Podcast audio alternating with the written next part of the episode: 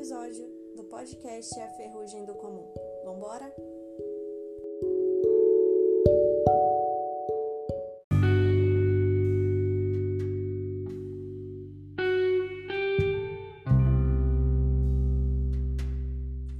Primeiro eu queria pedir desculpas pelo sumiço aqui no podcast, porque aconteceu várias situações diferentes na minha vida, então eu tive que fazer uma série de adaptações e eu sumi, mas eu já tô de volta.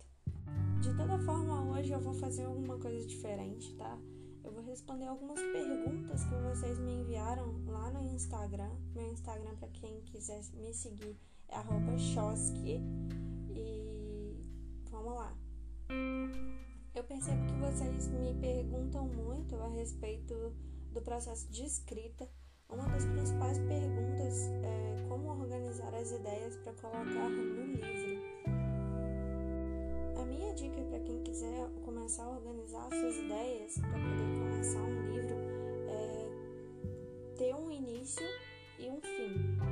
A partir do momento em que você sabe é, onde você quer, de onde você vai sair, onde você quer chegar, tudo fica mais fácil. Aí você tem uma liberdade extrema de é, de como as coisas vão funcionar ponto inicial e o ponto final.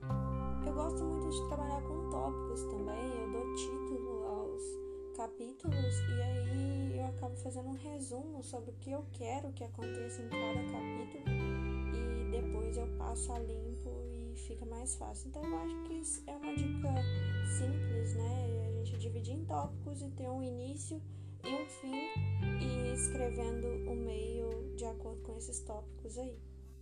Esse também é meu processo de escrita, né? Também é uma forma de organizar as minhas ideias para colocar no livro e é um processo de escrita também. Eu tive uma pergunta muito importante que eu fiquei pensativa a respeito, que foi até de uma amiga minha, é, a respeito de como dar continuidade no livro. Gente, a gente trava, trava demais. Nossa, quantas vezes eu já me peguei olhando pro nada escrever, mas não conseguia sair nada útil. Eu acho que o mais importante é você estar sempre com um papel e uma caneta do lado, porque a qualquer momento as ideias vão surgir. As ideias elas surgem nos momentos mais inoportunos, né? Às vezes você tá tomando banho e aí você tem aquela ideia, nossa, aquela ideia incrível que você, se você não anotar, depois ela se dispersa e você não consegue mais como antes.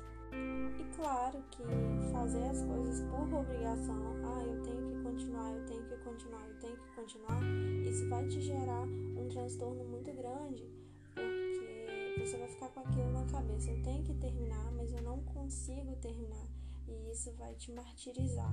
Então, eu acho muito interessante também tirar um tempo e buscar inspiração, ler outros livros, né, fazer coisas que a gente gosta, porque isso acaba inspirando a gente, conversar com pessoas também e para poder dar continuidade, porque é super normal a gente travar no meio do processo de escrita.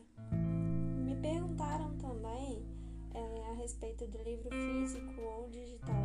Gente, eu sou de formada em análise e desenvolvimento de sistemas, tenho especialização em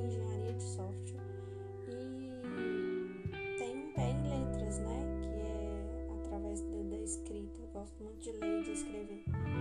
Se eu falar livro físico ou livro digital, é, eu vou estar indo totalmente contra, porque eu amo livro físico, eu gosto muito de cheirar é, o livro, né? Ter aquela sensação de que o, o livro. poder pegar o livro. E eu gosto muito das coisas de, em formato digital, né?